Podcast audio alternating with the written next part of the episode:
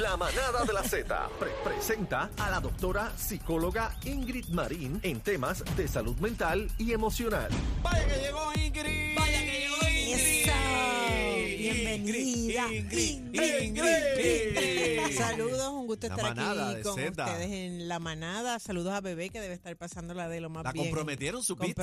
La mejor que está. Felicidades, me alegro ¿Viste mucho. el peñón, Ingrid? El Sí. peñón valorado en 200 mil Se votó marucocos. Lalo, se votó Lalo. Eh, el Se tema de. Ingrid, la crisis en el matrimonio. Vamos a, estar hablando, vamos a estar hablando durante la tarde de hoy si cuando una relación culmina, Ajá. si las parejas deben quedarse bajo el mismo techo o deben separarse. Uh, Eso es algo que se ha dado últimamente y no necesariamente en estos últimos tiempos, porque saben muchas personas que los padres le decían a uno que los matrimonios deben ser para toda la vida, que hay que aguantar por el bienestar de los niños y en Que hay que y en- aguantar en puño, estos y tiempos- bofetada. Nah, bueno, no deja eso. necesariamente. Y en estos tiempos también hay parejas que, culminado el amor, deciden quedarse juntos en el mismo techo, pues por los la niños situación primero que todo o no, no, no, económicamente. no tan solo económica. Yo, yo tuve una, una situación bien cercana con una tía. Estuvieron 15 años sin hablarse. Bajo el mismo techo. No. ¿Cómo? Uy. Para que sepa. Eh, Eso no es eso no es vida. vida. Uy. Bajo el eso no es mismo vida, techo, pa' que sepas. Definitivamente, eso no uno en un vida. cuarto, uno otro. Y sin hablarse.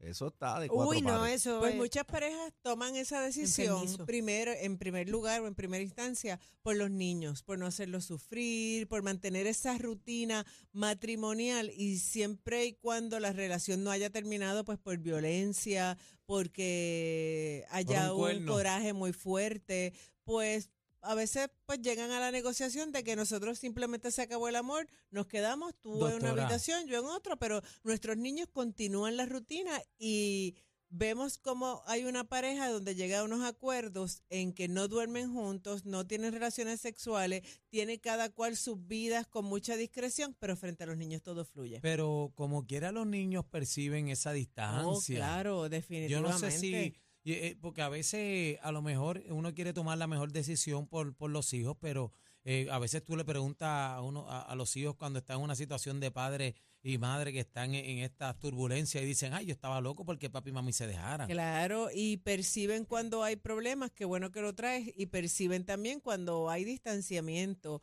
Y los niños aprenden por modelaje. Y le estamos Wow, enseñando sí. a nuestros hijos que una relación de esta manera es correcta, donde papá y mamá son pareja, que el significado de familia, de papá y mamá juntos, es papá duerme con el nene, mamá duerme con los dos niños y papá en el otro cuarto, donde mamá sale y papá sale cada uno por su lado y entonces los niños no perciben quizás por cierta hasta cierta cantidad de edad o debo decir hasta los seis añitos, ocho añitos, pero según van creciendo se van dando cuenta Claro. de que las relaciones de sus amigui- de los papás de sus amigos no son así. Porque la comparan, ya pueden comparar. La comparan e incluso lo vemos cuando están en los grados primarios que están los libros donde presentan lo que es la familia, aunque ahora se ven lo que son las familias reconstituidas o los- la- las nuevas formas de, de verdad, de, de los diferentes tipos de familia, No debo binario, decir, binario, pero edges. no hay tipos de familia donde papá duerme en un cuarto y mamá duerme en otro, o donde la pareja duerme en lugares distintos y hace todo lo que quiere hacer como si fuera una persona soltera. Así que es bien importante que ni por los hijos ni por lo económico, mucho menos, las parejas deben mantenerse en una en un hogar pensando que eso le va a dar una estabilidad emocional a sus hijos. Está, ma- contrario. está mal. Malísimo. Claro, está mal. Está mal para las dos partes, sobre todo si hay una que todavía ama, porque quizás se acabó el amor totalmente para una de las partes, pero quizás para otra todavía hay un poco de esperanza. Los niños también guardan la esperanza de que los padres se, se reconcilien, que vuelvan, que estén juntos, que la familia pueda salir todos en unión, en, confraternización, en, familia, valga la redundancia. Así que es mejor si se está pasando por ese proceso de separación, que se hable con los niños de una manera que ellos puedan entender, no hay que entrar en detalles, los problemas de los adultos son de los adultos y no se debe involucrar a los niños. Hay muchas formas de decirle a los niños cuando mamá y papá ya no sienten lo mismo como para vivir juntos y si no es posible hacerlo, pues buscarlo por medio de ayuda profesional. Es otra cosa de las que yo no estoy, no creo que sea saludable para los niños, que, que es parecido, pero no es convivir bajo el mismo techo, es que los papás se separan, pero llega papá, come en casa de la, de la, de la mamá con los hijos, Los confunden. los acuesta, entra y se pasea También y los mal. cuida Sí, allí. porque no los deja Sí. pasar el proceso de duelo. Exactamente. No podemos decir que está bien o está mal. Hace que los niños no se acostumbren a lo que va a ser su rutina de vida. Su realidad. Este, muchos padres no quieren, y yo entiendo que los niños no deben ser niños maleta, que están todo el tiempo con un bultito para casa de mami, con un bultito para casa de papi, sino que los niños deben tener sus cosas en cada uno de los, de los hogares donde van a pernoctar. Si están en casa de papá este fin de semana, pues que papá le tenga obviamente su habitación, con sus comodidades, donde tenga su ropita, donde tenga un par de tenis por si se le queda el de hacer esta educación física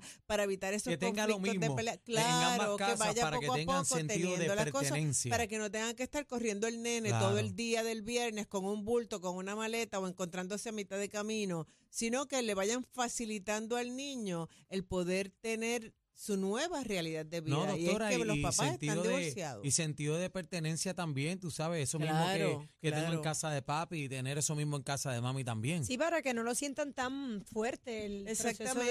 de y separación. se piensa mucho que los niños de un hogar divorciado sufren, pero los niños que viven en un hogar donde no hay amor, donde hay disfunción, donde hay Sufren más.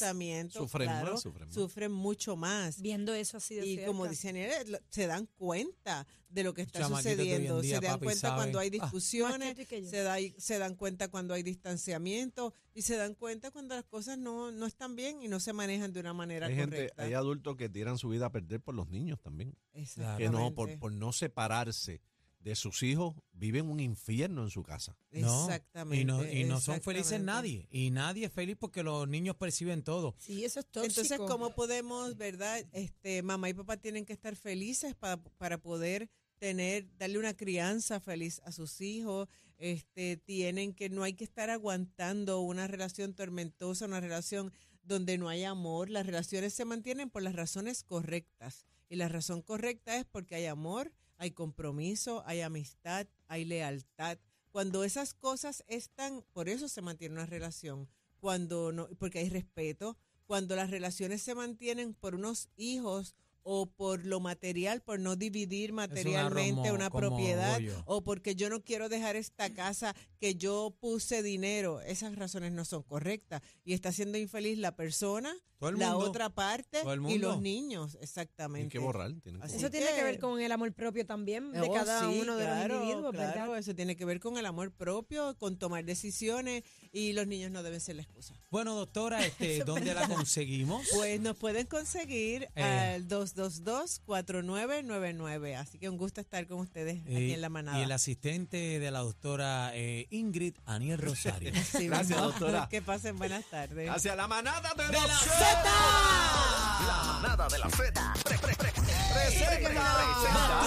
Back to back, back to back, back to back, back to back.